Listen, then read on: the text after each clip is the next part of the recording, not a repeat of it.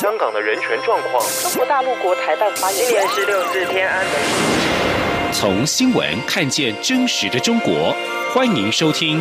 《中国这一刻》。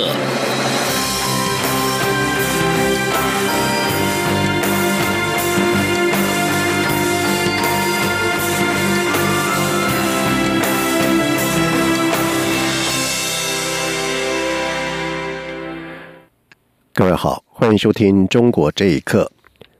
中央流行疫情指挥中心在今天宣布，台湾再出现第五例武汉二零一九新型冠状病毒肺炎个案，为中部一名五十多岁的女性，在去年十月前往大陆武汉工作，在今年一月二十号与台湾首例确诊个案同一班飞机返回台湾，并且在二十五号出现发烧以及肌肉酸痛的症状。经过就医隔离检验之后，在今天中午确诊成为台湾第五例的武汉肺炎案例。而武汉新型冠状病毒所引发的肺炎疫情，让台湾防疫前线紧绷。不过，在此时却传出有从中国大陆返台的旅客在机场刻意对检疫人员咳嗽嬉笑。而对此，中央流行疫情指挥中心指挥官卫副部长陈时中在今天郑重发出警告，强调防疫并非游戏，若有不配合防疫者，将祭出最严厉的处分，三年以下有期徒刑。记者吴立军的报道。随着武汉肺炎疫情一发不可收拾，台湾防疫等级也一再提升。第一线的防疫及检疫人员，还有中央流行疫情指挥中心的工作人员，更是忙得人仰马翻。不过，最近却有机场检疫人员反映，竟有从中国大陆返回台湾的乘客，虽明显有咳嗽等症状，却未如实填报健康声明书，甚至蓄意对执勤人员咳嗽吸。对此，中央流行疫情指挥中心指挥官卫副部长陈时中今天严正警告，强调防疫并非游戏，若有不配合防疫者，将祭出最严厉的处分。陈时中说：“那我这些必须要严正的警告，所有对我们第一线所有的检疫人员不配合，或是有任何的不礼貌行为，我们必定是严惩。防疫不是游戏。”填报不实当然不行，不填报当然不允许。那但是呢，在嬉笑怒骂，以为在平常开玩笑，这都是妨碍我们检疫的行为，都会让我们检疫里面产生一些漏洞。好，那我们一定会处以最严厉的处罚，可以到三年以下的有期徒刑。此外，陈时中也再三重申戴口罩的基本原则，包括建议有慢性病的戴口罩保护自己，有症状的一定要戴口罩，避免传染给他人。若要进入通风不良、拥挤密闭的空间，也建议戴上口罩。有感染风险的地方，例如进出医院，也建议戴上口罩。至于随时随地都需要戴上口罩的时机，则是清楚出现社区群聚感染。此时，社区里每位民众都必须佩戴口罩。陈时中指出，目前台湾尚未出现社区群聚，呼吁外界尊重中央流行疫情指挥中心的建议，不要任意宣导每个人都要戴上口罩的错误观念，平添社会不必要的恐慌，更形成物资的浪费，导致。医疗物资更加吃紧。中央广播电台记者吴丽君在台北采访报道。而武汉肺炎疫情是持续的延烧，副总统当选赖清德在昨天深夜在脸书贴文，认为两岸应该合作对抗疫情，引起了网友的争论。他在今天到新竹城隍庙参拜的时候受访时，除了呼吁中国将资讯公开之外，也让台湾加入世界卫生组织。记者杨文军的报道。副总统当选人赖清德二十六号深夜在脸书贴文，呼吁中国应该持开放的态度接受国际援助，台湾也应该义不容辞参与，协助中国解决这个严重的疫情，不致让疫情持续扩大。但这番话却引发网友论战，有人认为伸出援手很好，但也有人批评太一厢情愿。对此，赖清德二十七号受访时解释，主要是中国武汉肺炎若持续扩大。台湾势必会受到冲击。他也对中国提出三点建议，包括公开疫情资讯、寻求国际合作，并建立一个进步的公卫防疫体系，以及支持台湾加入世界卫生组织。他说：“不让台湾加入世界卫生组织，损人不利己，不如支持台湾加入世界卫生组织，台湾不仅仅可以及时得到国际的资讯，保护台湾人民以外，也会有力量在这个平台上面帮助中国对国际社会做出贡献。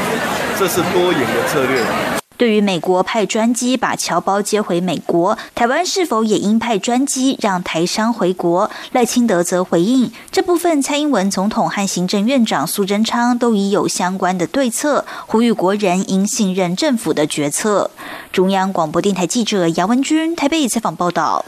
而武汉新型冠状病毒肺炎疫情严峻，对如何协助滞留当地的台人，陆委会在今天表示，已经透过两岸区的管道向陆方探寻可能的处理方式。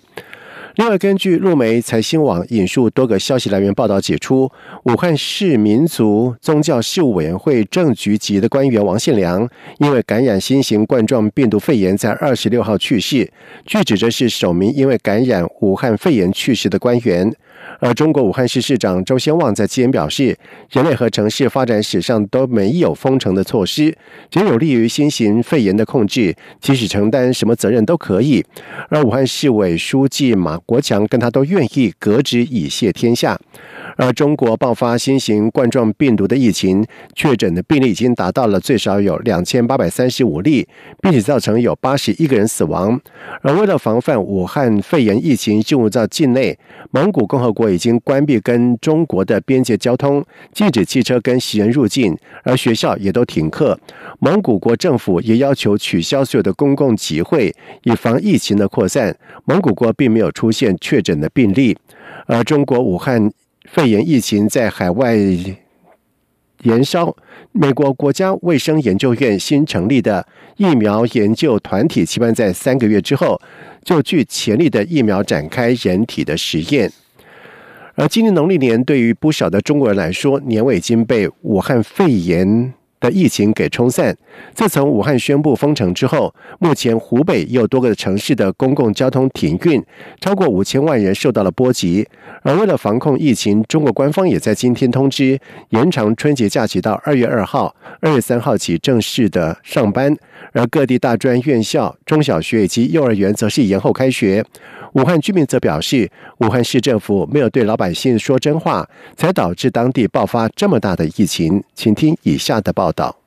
被称为武汉肺炎的二零一九新型冠状病毒，在中国武汉爆发以来，根据路透社已知资讯的相关整理报道指出，到一月二十七号为止，在中国已经导致八十一人死亡。而此外，到一月二十六号结束为止，中国有两千七百四十四人遭到感染。湖北省确认感染的病例是一千四百二十三例。除了武汉的公共交通全面停运之外，包括湖北的鄂州、仙桃、枝江、潜江、黄冈等多个城市的公共交通也都停运。不少身在疫区的居民表示，这个春节他们过得很伤心，不止没有心思过节，连年货都买不齐。土生土长的武汉居民刘东东表示，他从来没有见识过这种局面。自从封城之后，他就没有出过门。他说，当地菜市场从腊月二十八就开始断货，不但年饭吃不成，他的几位朋友的婚礼可能也要延期了。刘东东还说，他对武汉市政府非常失望。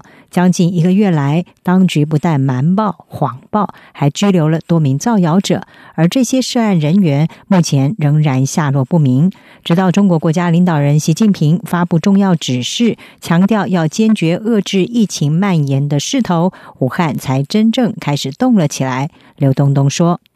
就是我们的政府啊，处置这个事情啊，完全是不利的，它属于后发制人。”对老百姓没有说真话，才导致了有今天的爆发这么大的疫情。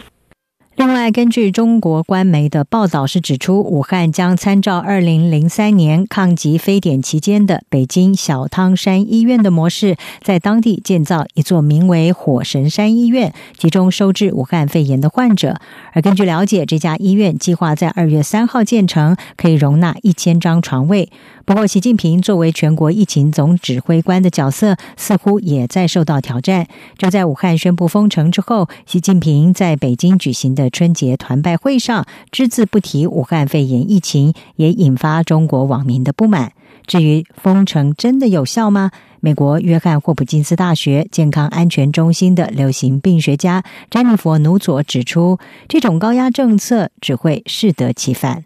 他说。We always worry anytime these heavy-handed measures are taken. 我们总是担心，每当政府执行此类高压政策，这会让病例变得更为分散，甚至藏匿起来，因为患者认为他们可能会被隔离或限制。当我们不那么确定病例所在地时，开展疫情防控工作会变得非常困难。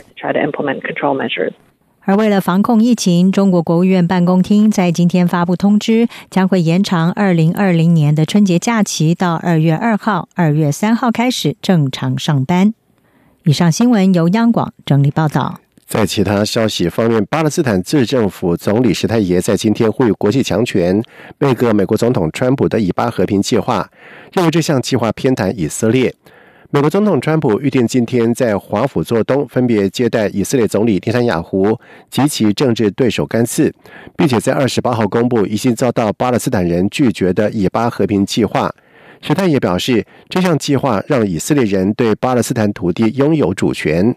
而目前正是川普面临参议院弹劾的时刻，内塔雅胡也正因为贪污指控而面临起诉。甘茨则希望在下个月的以色列大选当中胜出。巴勒斯坦人并没有受邀到华府，他们已经因为川普对以色列的立场切断了跟川普政府的关系。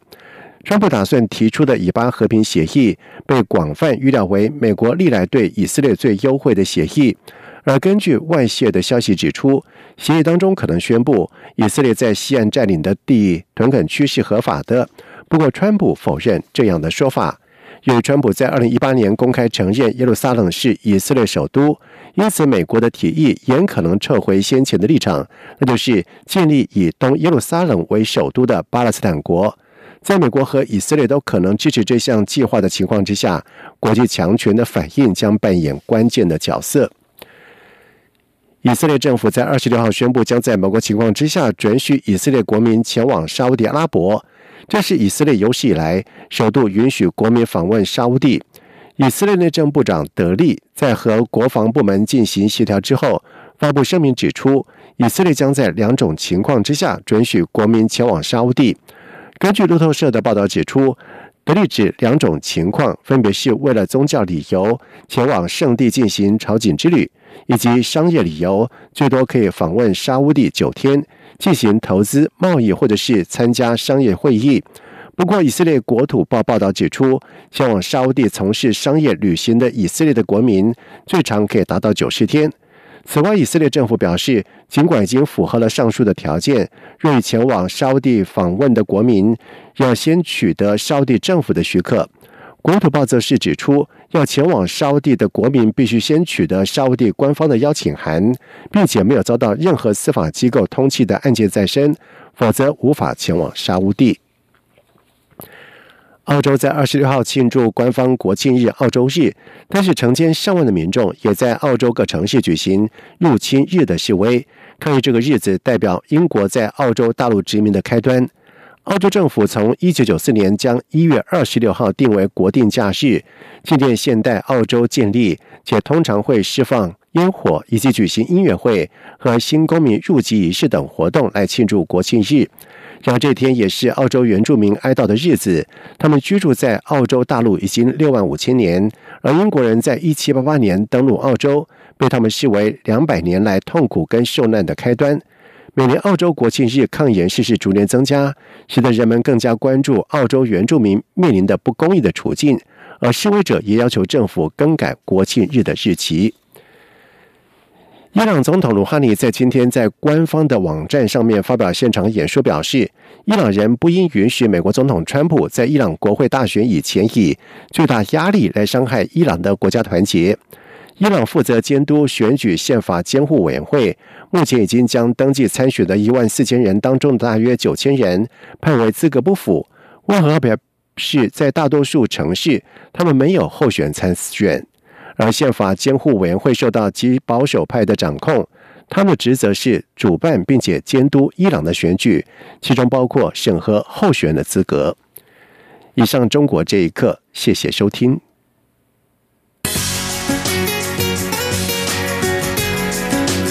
你是中央广播电台台湾之音。